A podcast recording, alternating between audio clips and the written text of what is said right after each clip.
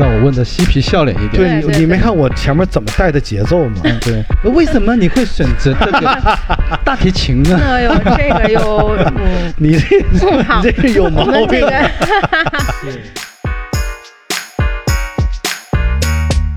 让你能听到另外一个声部在做什么，其他任何的声部在做什么，哦大家的一个融合。明白。你这样就等于在逼小李老师用人话跟你讲这个艺术的领域 的很多细节的一些东西。但是你看我说的没错呀嗯，他就得先理解完了，他才能知道在哪儿摇头，啊在哪儿对晃弹对对对所以他得先理解。对。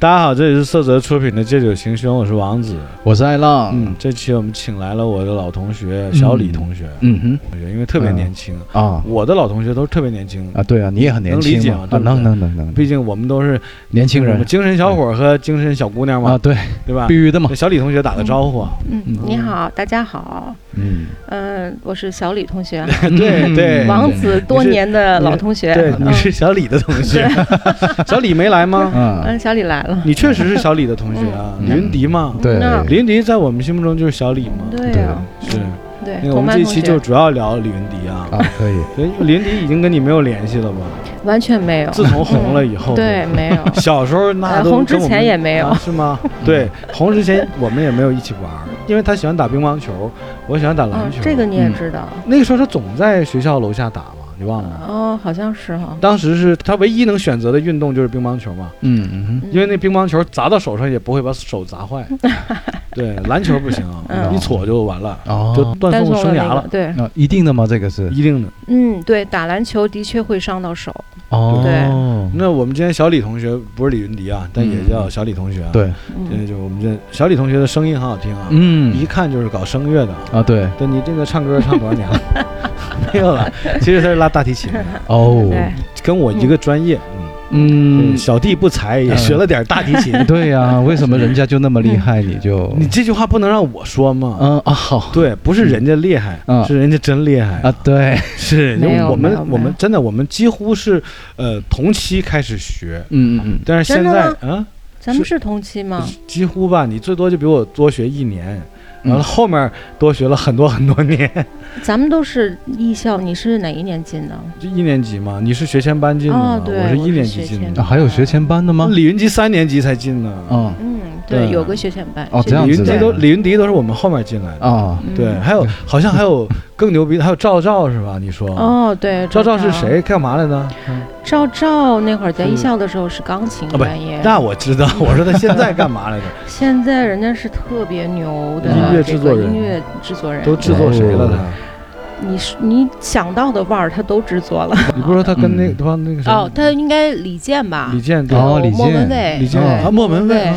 啊，还有那北京欢迎你是什么的，那歌爱浪会唱来爱浪北京欢迎哎你，对对。北京欢迎你，这 样对，他这一句能唱一首。歌，啊，对。唱完一首是吧？非常好，从非常好。第一句开始北京。啊，对，那照照这个音乐制作水平，我看也一般啊，整首歌就一个词儿，已经够了，这个，就一直欢迎你。嗯，对，都欢迎，对，啊还有我们还有那个赵云鹏同学，啊，嗯就是跟那个郭德纲学过相声的那啊，个赵，云鹏，没错没错，那个叫岳云哎鹏啊对我们同学赵云鹏现在也是哪个乐团的首席了？呃，北京爱乐的首席，北京爱乐乐团的首席。对没错我想问一下，北京爱乐乐团有多牛逼呢？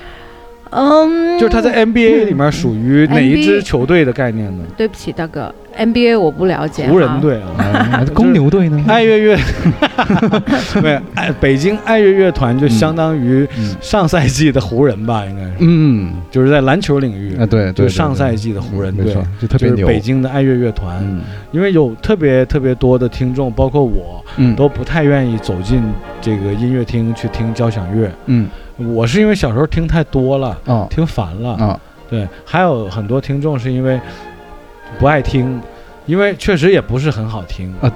对不对？，对，会会很很容易睡着，是票卖的也不贵，没有啊周杰伦的票卖的贵。而且不是说听交响乐是要穿那种礼服吗？就是你能进去听，这边都已经挺开心了，啊就不敢设太多门槛啊了。这样的没有没有近几年来还是有要求的。啊其实并不是说呃对你有一种要求，可能是嗯你自身的一种吧。嗯嗯呃，如果是我的话，嗯，我应该不会说穿着什么牛仔裤啊什么的去听一个、呃正儿八经的一种交响音乐会。对啊，上次我去听一个音乐会，见到李逞了，嗯。然后李逞当时就是穿着牛仔裤，上面是西装，我觉得就是牛仔裤上面穿个西装还是 OK 的。嗯。男生是吧？女生不行。咱们接着讲回我们今天的主角啊，嗯。小李同学啊，小李同学拉大提琴也是若干年了。啊，对，嗯，就是为了保护他的年龄，我们就不透露他的这个嗯 这个从业时间了，时嗯，大家从那个嗯。声音里面去识别吧。对，嗯对对对，哎，听声音有一根白头发，哦，是，不止一根。拔掉，我其实我我倒是挺好奇的，虽然我也是学大提，嗯嗯那是小时候，嗯。呃，后来我就中途放弃了。嗯。我放弃的原因也很简单，因为最后真的没有老师愿意教我了。嗯嗯嗯。发现这个孩子真的是嗯，天才，对没办法教了，就救不了了，就无药可救，就形容我的那个大提琴的水平。嗯对，小李老师的水平应该是得天独厚的那种，对，就是这骨骼惊奇啊，嗯。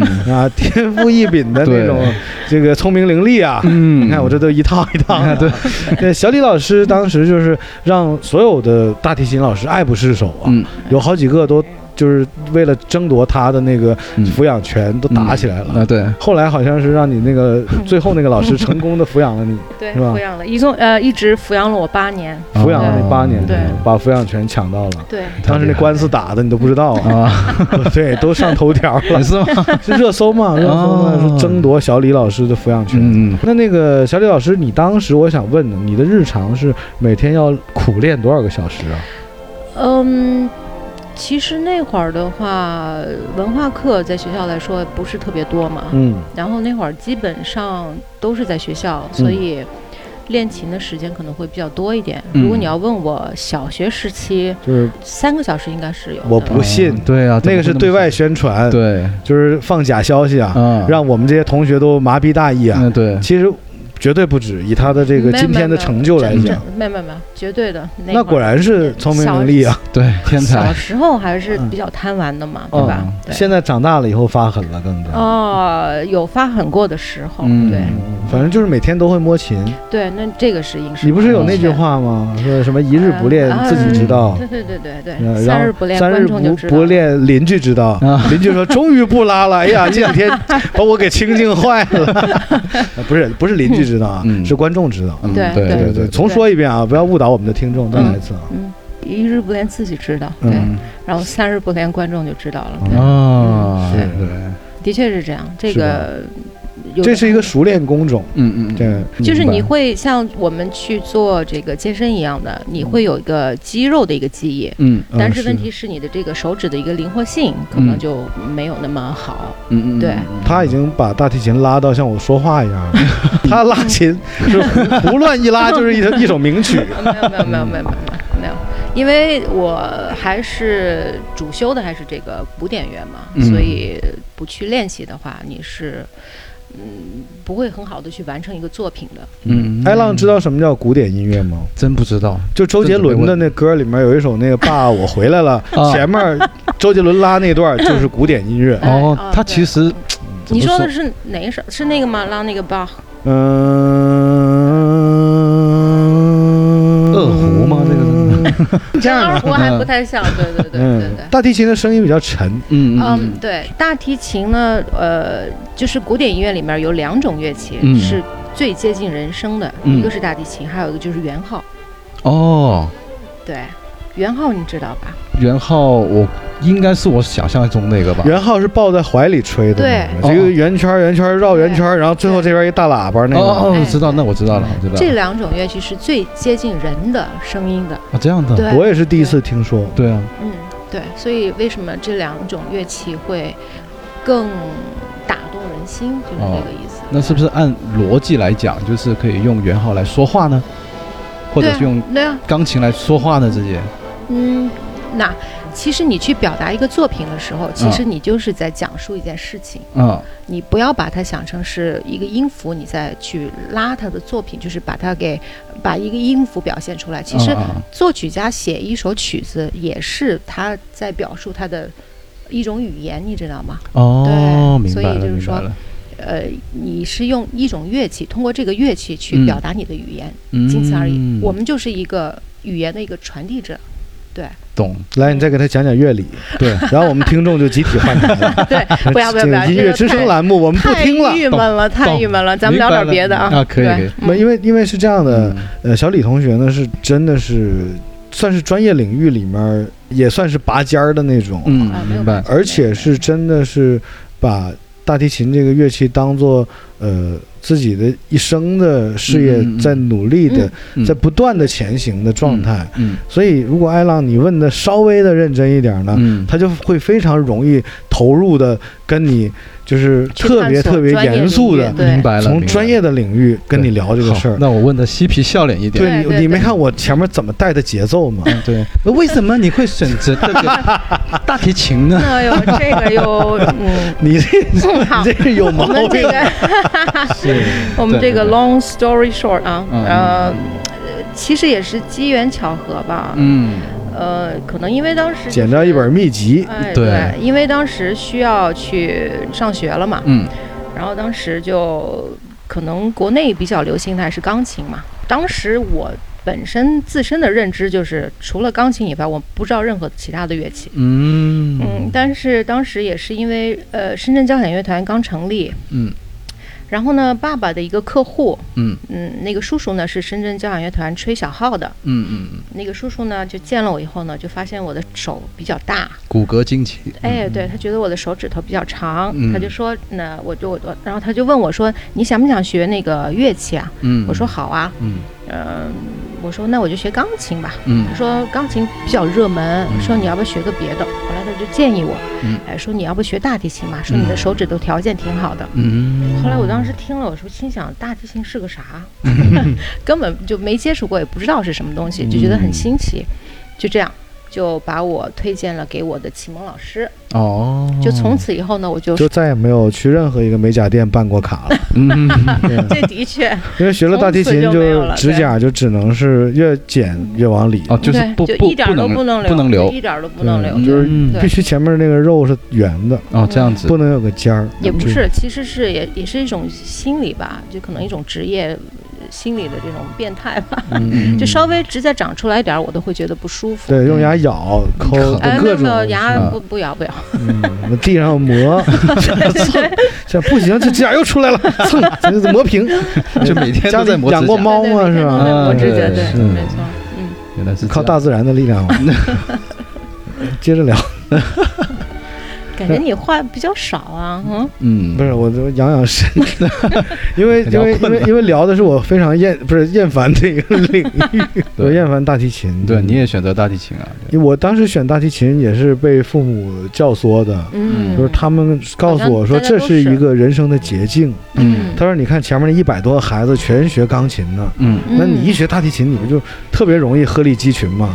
嗯，哎，所以就其实我挺好奇的，王子，嗯你当时是你爸爸妈妈谁让你学的大提琴？呃，就是他们俩联合起来让我学的大提琴你。爸爸妈妈当时挺前卫的呀。对啊，他们对他们本身就是搞艺术的嘛。嗯，那为什么他们会想到大提琴呢？就刚才我已经解释了，就是嗯。前面一百多个孩子全弹钢琴。那为什么是大提琴而不是别的什么小提琴啊。长号啊？呃，对这个就不得不提啊，因为嗯当时呢，深圳艺校呢还没有那个，就是李云迪的老师还没有来。嗯，对啊，然后他们没那么当时没那么早来。在艺校最出名的一个乐器老师就是格武老师，嗯。他就是教大提琴的。嗯。那父母嘛，都希望把最好的给自己的孩子，嗯。所以就说那你就学大提琴吧，因为嗯。学校艺校有一个非常好的大提琴老师叫格武。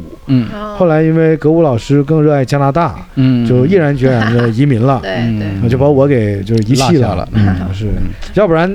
就是我不也那那什么了吗？我不也就进了那个爱乐乐团，就没进去嘛，就是。嗯，然后那个可能都柏林爱乐首席了。嗯哎，对，咱们说一下那个爱乐首席啊，这个赵云鹏先生还是很厉害的，嗯。真的。嗯，非常厉害，对，以至于我还给他介绍了一个学生，啊啊啊啊！是就在北京跟他学。嗯其实嗯，其实赵云鹏那个回头他上我们节目再聊吧，啊，可以。但是得等疫情过后我们飞到北京，嗯因为他比较忙。嗯嗯刚好呢，那个呃，小李老师呢，他又是在那个香港的，香港那叫什么乐团？呃，我叫城市室内乐团。哦，就跟香港城市大学一样，嗯就香港特别愿意在前面加个 city，就啊，感觉就是对对，特别特别摩登啊。啊对，就是他希望整个香港就是个城市嘛是。城市室内，不啊是城城市室内是吗对城市室内乐团，对哦，就在就就是决坚决是不在室外的，嗯对对对对对，对必须在室内的，对是吗？就是哦，就还是有对这个场所还是有要求的一个乐团，很有个性啊。我们不是，其实是叫室内乐团，因为室内乐团的编制比较是那个乐团，不是室内，对，是那个吗？对就那个不是这个乐团，啊，就是那个乐团。对对对，嗯嗯，呃，那个拉的是不是首席吧？哦，不是首席，首席是让外国人给抢了。嗯，对，因为这个香港这个城市还是比较奇怪啊，嗯，他们还是比较就愿愿意相信外国人更有实力。那其实首席跟不是首席有什么区别？这个问题问得好，嗯对。嗯，你来解答吧。对。我来解答一下。首席的话呢，你首先你的工资要比普通的，那我们叫 tutti 哈。嗯，tutti 的话你要呃这个 principal 要比 tutti 的这个工资要啊高。，tutti 呃跟 principal 应该是呃首席就就是 principal，啊 tutti 呢就是嗯普通的普通的乐手。哦，嗯明白明白，嗯。然后呢，首席的话呢，你是需要在每一个曲子，嗯。你是你是做决定的，你要去嗯画功法。就是说，在每一次我们要他这么解释啊，我跟你讲特别深。啊，然后我我这么跟你讲吧，就你对。领导，我我用一个最简单的方式跟你聊啊，嗯就是呃，大提琴那个声部嗯。算是一个小分队，对对对，嗯。左边小提琴那个声部又是一个小分队，嗯。然后每个小分队呢都有一个小队长，对。嗯。这个小队长呢就得听 CEO 的，CEO 就是指挥，嗯。然后呢指挥呢传达他的一些管理这些方针呐、嗯，一些逻辑啊、方向啊，嗯。他都会跟这个小队长打个招呼，嗯。说小队长，我们下一下一步要怎么走了？嗯。他向小队长一示意，小队长呢就一拉弓啊，一抬弓啊，嗯，或者是呃一停顿呐、那后面小分队的人呢就跟着学习，嗯。所以呢这个首席呢就是队长的一个、这个逻辑。嗯。嗯对。那是不是他是先拉我？因为我一直以为是就是，比方首席是拉一个主要的一个段，它中间可能有零点零一秒的这个 lay back，啊就是为普通、普通员工跟着那个小队长呢，就是嗯就反应都极快啊。啊学音乐的人反应都非常快，嗯。所以就是看着那个前面那小队长一动，嗯。跟着就动了，就不至于说嗯。他动完了再动，不至于这样。，layback 是不好的乐团，不是？嗯，做的不好的，啊做的不好的啊。做的好的就是坐一排全是小队长。啊这样子的。嗯。没有，就是说这个首席的话呢，他有责任去把每一次需要演出的这个曲目，嗯。他去做一个详细的规划，他要去把功法画出来，然后呢，呃，通过排练呢，他会跟指挥有个交流，嗯。指挥需要我们声部整个声部，比嗯。嗯我因为我们是个室内乐团嘛，所以我们嗯。只有。呃，其实基本上只有三个大提琴，嗯。对。那么哦。正常的交响乐的话呢，是八个到十二个。嗯嗯那么这个首席起到的作用呢，就是他把功法规划好以后，然后跟那个指挥眉来眼去，啊。懂了吧？懂了懂了，就指挥一个眼神儿，就抛哎个眉眼。首席就明白了，意会到啊对。领导的意思了。哎，哦对，没错，其实其实就是说，他把这些部分都是分了很多个层次的，是吧？就是说，就是如果指挥的话，一看，啊，到你了，哎，对你说的这个层次很重要，对吧？非常重要。嗯。在一个乐队里面，呃，如果你不明白你自己在做什么的话，嗯。你没有这个层次感的话，嗯。你就不会在一个乐队里面很融洽的跟大家合作在一起。哦，对就会出现不和谐的声音。啊，其实指挥为什么叫指挥呢？嗯。其实它起到的一个作用，不是说在某一个节拍点给你个点，嗯。其实它是给整个乐队声部一个层次感，嗯。就是让你能听到另外一个声部在做什么，其他任何的声部在做什么，哦，大家的一个融合。明白，你这样就等于在逼小李老师用人话跟你讲这个艺术的领域，的很多细节的一些东西，其实很难。其实对小李老师来说，对对对，就是呃，指挥其实就是怎么说呢？就是指挥先理解这个曲子，嗯他必须得把这曲子吃透。嗯然后当然了，所有的演奏者也比较理解，相对理解。嗯，但是你再理解，你也得听领导的。嗯，然后领导呢，在前面带节奏嗯啊，领导让你加强你就加强，嗯领导让你这个时候啊不不要往前冲，嗯你就往回收啊。听会儿。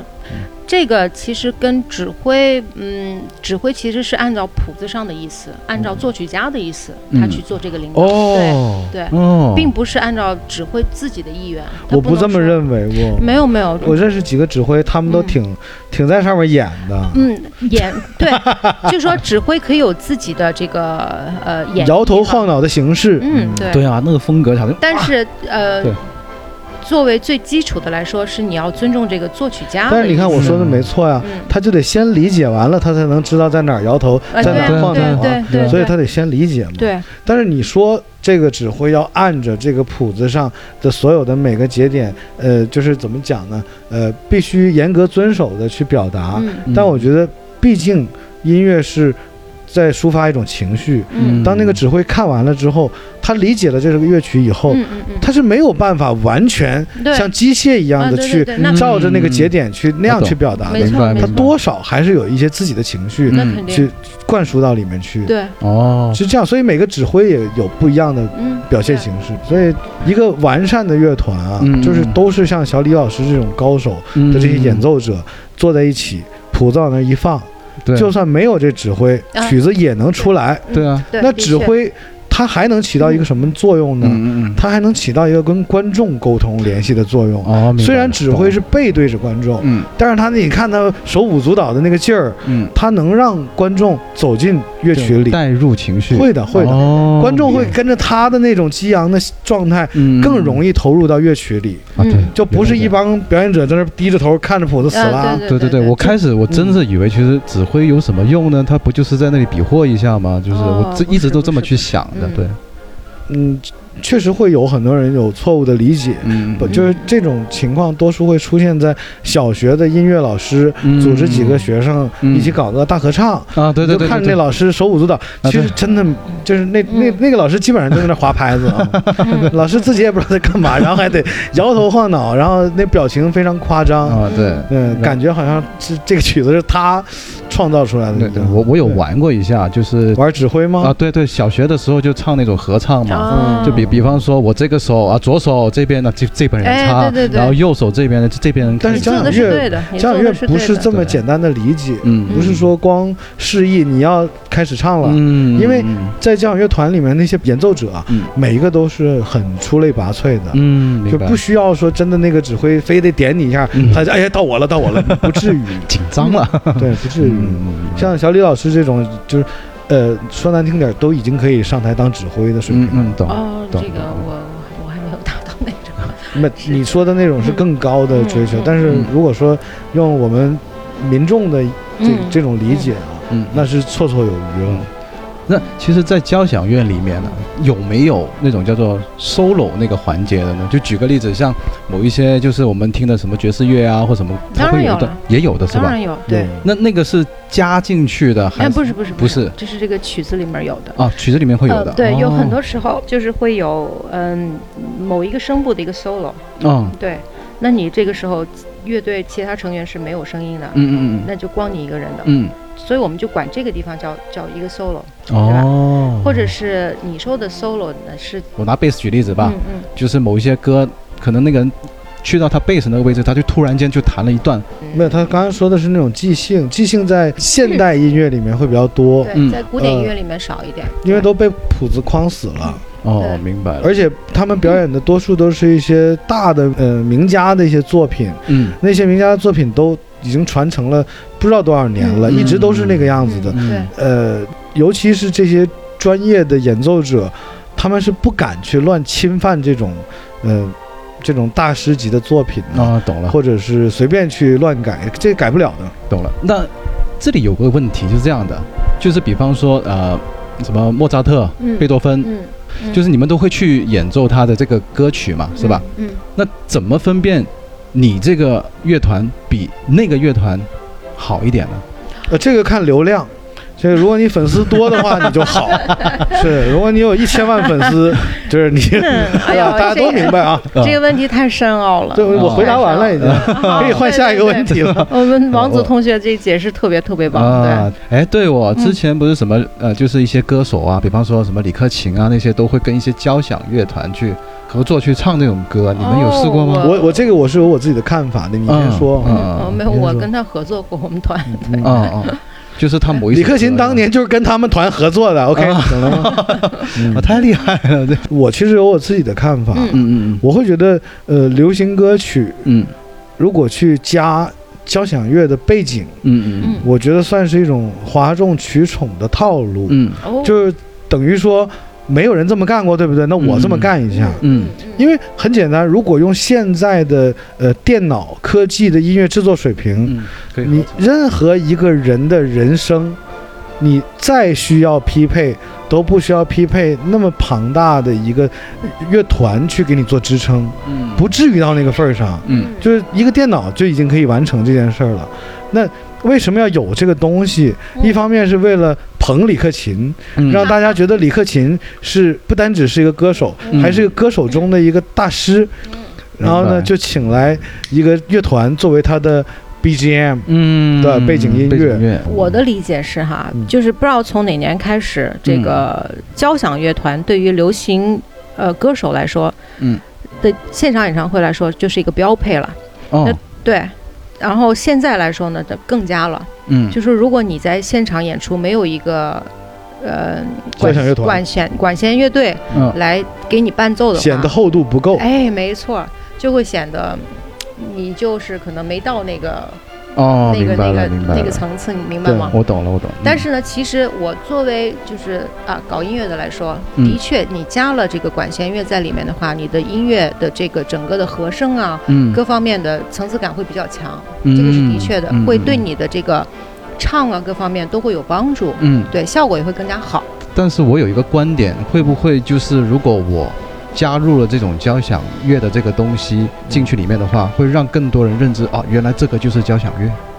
像我，我其实我我真的不理解什么叫古典，什么叫做交响乐，只是说知道它是一个音乐的。我帮你区分了，怎么叫古典？嗯，能听睡着的就是古典，对吧？你要是觉得你听着特别起劲儿的那个，绝对是。在 B B R 才能听得到。但但是我现在我觉得我听这种古典，我听得特别起劲啊。有些时候我听马友友的东西，我觉得很舒服啊。对，因为你的人生阅历够了，你到年纪了，你经历了那么多以后，社会生活都给了你很多不一样的理解。所以就是你听完那个马友友的这个接近人生的大提琴之后，你就会被他的这种表达方式所感动。包括会产生某一些不太一样的共鸣，嗯，但是我觉得这个是需要到一定年龄，人生的阅历，对，得有一定的人阅历才能理解。这个你不能逼一个一个十岁孩子，你就是你必须得听交响乐，听不进去你就不对。啊，有很多家长是这样逼的。有时候，比方你从小的环境，从小，比方说都是听着这种，不能说是交响乐吧，就是古典古典乐。对，在维也纳长大是会的，对，都是一个习惯嘛。对，因为现在很多呃，国内也是很多早教啊什么的，都是就是让自己的宝宝啊听一些古典音乐这种的。嗯，所以可能我觉得现在对于我们现在来说哈，这个古典乐并没有那么遥远了。嗯嗯，就。离我们越来越近，嗯，而且现在因为在国内，就像刚才说的，很多时候，呃，流行乐也会用到这个呃管弦乐队的一种呃编排啊这种，所以其实古典乐离我们是越来越近的，嗯，对。但是这个呃流行乐跟古典乐还是有很多不同的地方，嗯，对。那能不能说，就是古典音乐其实就是现在所有的那种音乐的那种派别也好，流行也好的一个最基础、最基础的一个东西呢？那肯定啊，啊，他必须是祖师爷，因为他他发明的比较早嘛，嗯，是先发明的他，后来才有了打碟机嘛。我们现在说是古典乐，其实在当时那个年代来说，如果说巴赫，其实他们就是一个 rock and roll star，明白吗？嗯，哦，这个这个这个这个概念特别好，传递的特别好。明白吗？就是说，在当时那个时期来说，他们没有任何别的娱乐，没有任何别的消遣，嗯，没有任何别的什么。现在这种电音啊，对周口店人来讲，一把大提琴 相当于一把电吉他，没错，是，对，懂了。所以在那个时期来说，他们已经是一个 pioneer，是一个先锋了，明白吗？嗯嗯那么我们现在作为后人来说呢，有了各种各样的，对，我们是未来的人，对，我们穿越到未来以后再回看，音乐的也是古典音乐，对对，你就觉得那个时候，你像我有很长一段时间，对于这个巴洛克时期的音乐，嗯，我是非常不理解的，嗯，就像刚才王子同学说的，嗯，我一听这种音乐会，我就会犯困，嗯，因为我不理解它，嗯，我觉得很像一就像一杯白水一样，一点味儿都没有，其实就跟你听京剧是一个道理。啊，对，对对，懂了懂了懂了，就我觉得我们任何人也不应该说，就是你听不懂京剧，证明你不懂艺术，嗯，没有底蕴，不应该这样去定义一个人，嗯。对，因为他确实，不要定义这门艺术就是对你就是没有意义的，它是没有对你没有影响力的，并不是，嗯，是因为你没有去做过研究，嗯，你没有了解它的这个背景，你知道吧？明白，对，嗯，所以来说，我觉得古典音乐不要老把它当做一个古典音乐，说哎呀，好像多高一个门槛。李老师这说特别好，对，嗯，对，很多人都没有正常思考，其实就是音乐，嗯，懂了，懂了，懂，都是一样的，是。二二零七七年，可能这个吉他都属于古典音乐，赛博赛博朋克呢？没错，对啊，对啊，在那个赛博年代，对不对？其实现在已经慢慢有这种趋势了。现在已经有非常非常多的孩子用苹果电脑，已经可以做出非常非常多的音乐了。嗯，对，他们已经可以放弃乐器了。嗯。而且乐器也在不断的呃更新迭代，嗯嗯，几乎每年都会生产出各式各样的新型的乐器，嗯，而这种乐器可能像小李老师这种在呃音乐领域呃阵营了这么多年的人，可能他看到这个乐器也是未必熟悉，嗯，就是这个概念，嗯，那我想了解一下，就是电子大提琴，嗯，跟普通的大提琴，它们的区别在哪里呢？一个费电。一个费人 厉害，没有。其实我是想，就是说那个在音质上面或者那个技巧上面，会不会有一些很明显的区别啊？当然，你演奏的方式是一样的，对啊。只是说为什么要要有电子大提呢？因为它插了这个音效，它会有一种声音的变化，还有更多可能性。哎，对，没错，对。但是大提琴本身它就是靠那木箱子，嗯，那就只能看那个木箱子的质量和那个琴本身的制作工艺了。哦，就像小李老师那台琴就非常贵啊。多少钱？没有，我们可以切啊！对对对，我们可以加特效，就跟骂脏话一样。你那价格一报出来，我们 滴就这样。我那个我那琴其实没有特别贵，大概齐，大概大大概大概。让没有，其实也是让大家了解一下。他说了，他说了，几十万吧。嗯，对，就是，其实真的不是什么特别好的乐器，是因为它那个没有镶钻。嗯啊，是这边 现在一个手表都一百八十多万的啊，对对对，四百多万的也有。是看这个人本身自身的追求了。嗯，这种其实好的琴也是可遇不可求的，真的是这样子。嗯，明白。因为出自啊，就是逝世的那一代的名家之手的这种乐器，其实并不多。那么流传在世上的这种琴呢，一般好的呢，肯定都是大师级的哈，都已经啊拥有了。那像像我们的话呢，基本上就是会想去淘一些老的欧洲的琴啊什么的老琴嘛，嗯，上呃有历史的。那还能弹吗？嗯，没烂当然可以了，当然了，对。哦。呃，老秦的话呢，因为他毕竟经历了那么多年的黄花梨的，嗯，里面还有个鬼魂，能够跳出来。对对对，当然一定要是好的木料。嗯，好的制琴师做的这个琴，它才会有一一定的。李老师那台琴多少年历史了？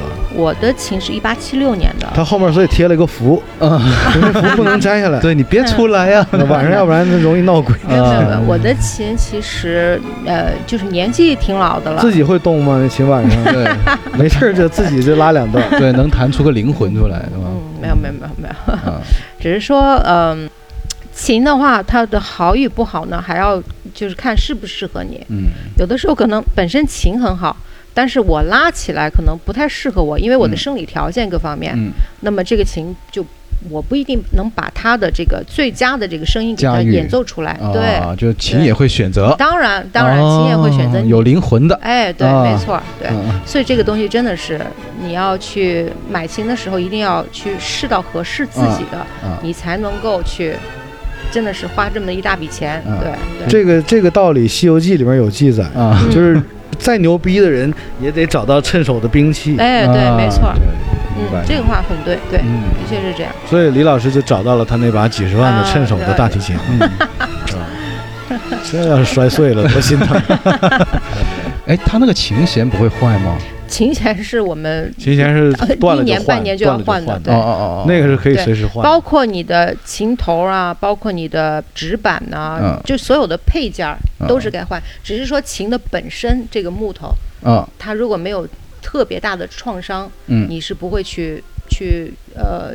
修补它的，那拉琴那弓子也得换，弓子肯定要换啊。我我我那把弓子就是那个我配的那个 碳纤维的，是当时就是觉得碳纤维特 帅。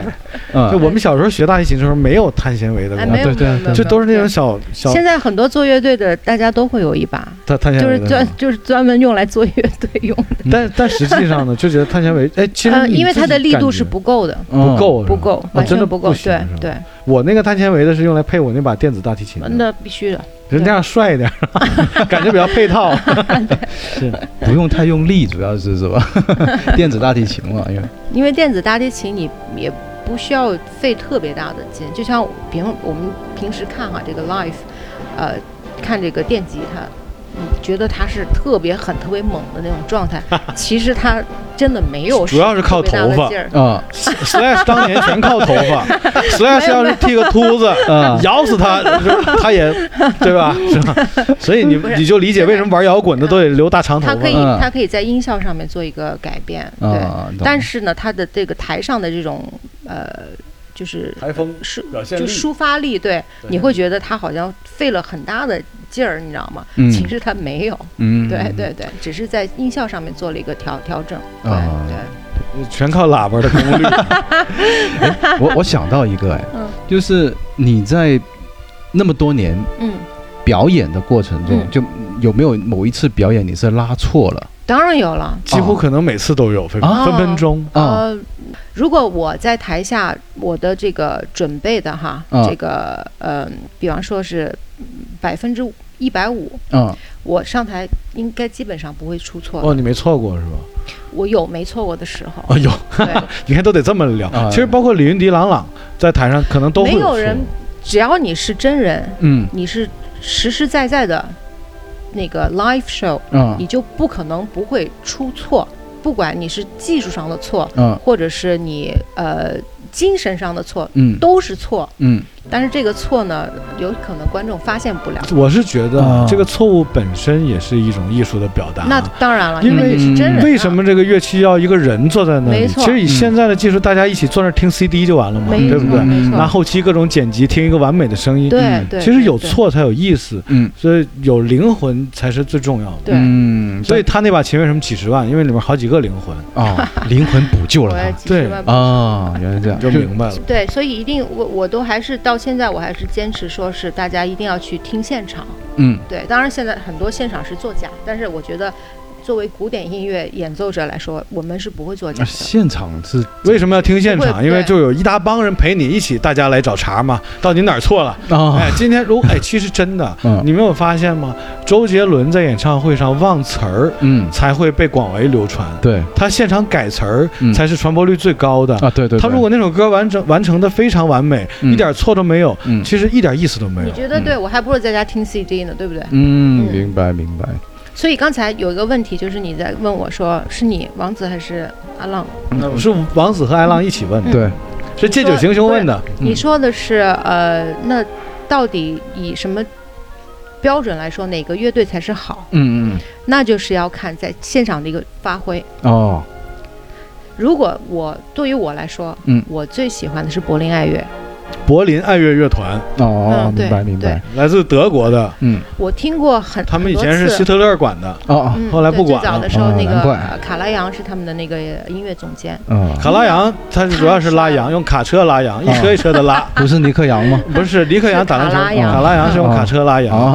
对，大家可以去上网去看看他的视频。明白明白。他那个羊拉的是真好。对对，一次一天能拉好几车。嗯，是。对，就是说，呃，我当时去听柏林爱乐的时候，我的那个震撼感真的是前所未有的。嗯，为什么呢？因为一个乐队一百来号人，嗯，他演奏一个作品，嗯，完全不是感觉到。一百多多个人在台上，你感觉到的可能就是一个声部一个人，他就可以做到那么整齐。这个跟人物性格有关，因为德国人的性格本身就是特别古板，嗯，他们连幽默感都没有。不要说古板，是严谨，严谨，严谨和古板。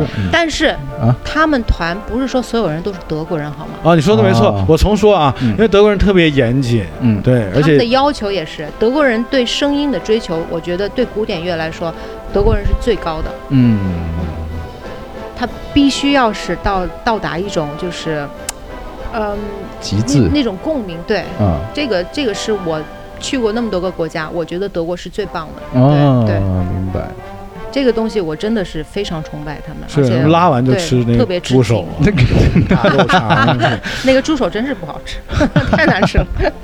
是，因为他们严谨啊，对他们因为上面教他就不好吃，他们就不敢把它做好吃了。没错，没错，没错。对，都就跟就是多少年来都跟一个人做的就不不能太好吃，对啊，太严谨也不是好事儿。对，但是在音乐上面，这个真的是好事。嗯，对对，因为他追求的这个东西，他会不会这样就缺乏了一些创作力呢？没有，完全没有。他们在音乐创作上也很 OK 吗？非常 OK 啊，当然 OK 了。嗯，出过哪个 创作大神啊？方文山是台湾的吗？嗯，还有那个原创音乐领域，嗯，是不是。咱们又聊回来，我是吧？聊回来那就说一说周杰伦。这个 我对流行乐。陶喆其实这几年作品比较少，哎，是啊，对，基本上可能绯闻太多了吧？是不好好做音乐，嗯，你就随便说一说嘛。对对对对，就我就是为了让整个节目变得不那么古典音乐，嗯，是是。对吧？只要是聊到这个专业领域的话，我可能就稍微的要啊，嗯，多亏就是自己的建议会多一点。我不是帮你在这搅和呢吗？搅和成一个 就是很欢乐的一个节目，对，有层次啊，对，这个层次感就出来了。对，这就是古典了，对，我们就达到了综艺的效果。对对对。所以，如果你说到又古典又综艺的效果，那我觉得做的这方面最棒的就是郎朗。是，嗯，朗朗是特别棒，对，在在在这个方面哈，因为朗朗跟我是老乡嘛，都是沈阳人，对，沈阳出人才啊，啊，对，出播客了嘛，对。我这身边的那个做古典音乐的好的很多都是沈阳的，那都是朗朗带出来的，哎，嗯，对，很棒，真的，沈阳出了很多有名的这个啊。嗯，做音乐的，嗯，非常棒。我愧对沈阳的，你不愧对，你我我太早移民了，这 我移民到深圳了。嗯，哎，其实真的，我们做了这么多期节目，第一次是由爱浪来发起问题。啊，然后我这期呢，第一次是跟嘉宾站在同一个阵线上一起回答问题，啊，挺好的，这种这种感觉特好。啊，对，好是吧？其实你会不会建议，就是现在的一些小孩子可以去多接触这种？就是古典音乐啊，或者练一些这种我当然不介意，我当然希望越来越多的孩子去接触这方面的事情啊，啊，多听啊，嗯，而且我是一个不是说特别喜欢教学的一个，为什么呢？因为对我来说，教学是一份责任，嗯，而且我从来教学生不会把他们分成业余或者是专业的，嗯，我教他们是一视同仁的，嗯嗯，我都会以专业的角度去。要求每一个学生，嗯，所以我会碰到那种真的是为了去学琴而去学琴的孩子，嗯，我会觉得是一种痛苦，因为是家长被逼的，哦，然后呢，就上完课以后，他完全回家也不不不去练习的，嗯嗯，那么我觉得对于他来说，对于我来说，都是一种痛苦，明白明白。我我更喜欢的是当然是孩子，说是家长也负责，说是上完课以后回去会去练习啊，然后。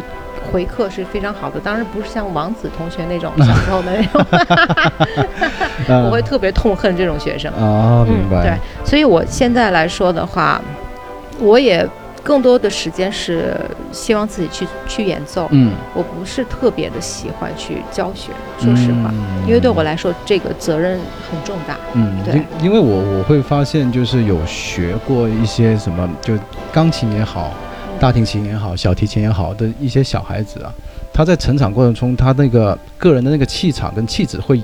跟没有学过的人会有一些区别的，那肯定啊。为什么呢？这个是是从为什么会这样子呢？这个这个东西让我们王子同学来做解答吧。嗯，请。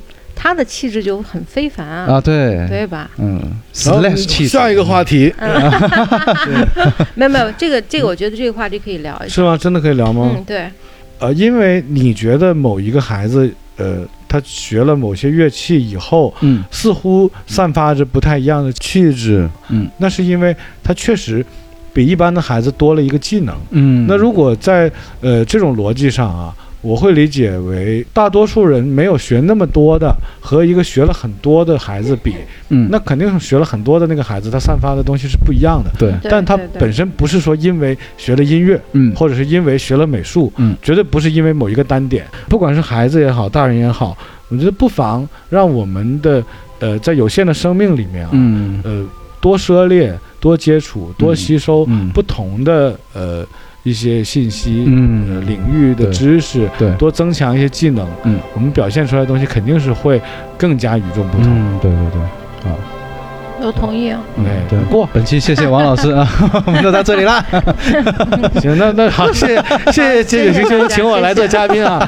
那行，那我就不聊那么多了啊。很高兴参加你们的节目，这个总结希望你们这个听众们多点关注，多留言。王同学，呃，对，那这期就到这里好不好？那剩下的我们就麦后讲吧。啊，对，其实我们这期也聊了非常多了。对对对，我觉得再聊下去。主要是我们也不想说了，对 对，那行，那这期就到这了吧？可以，可以，你们就开始喝酒吧。对。对，你们就借酒行凶了。好的，行凶，好，谢谢大家，谢谢，拜拜，拜拜，拜拜。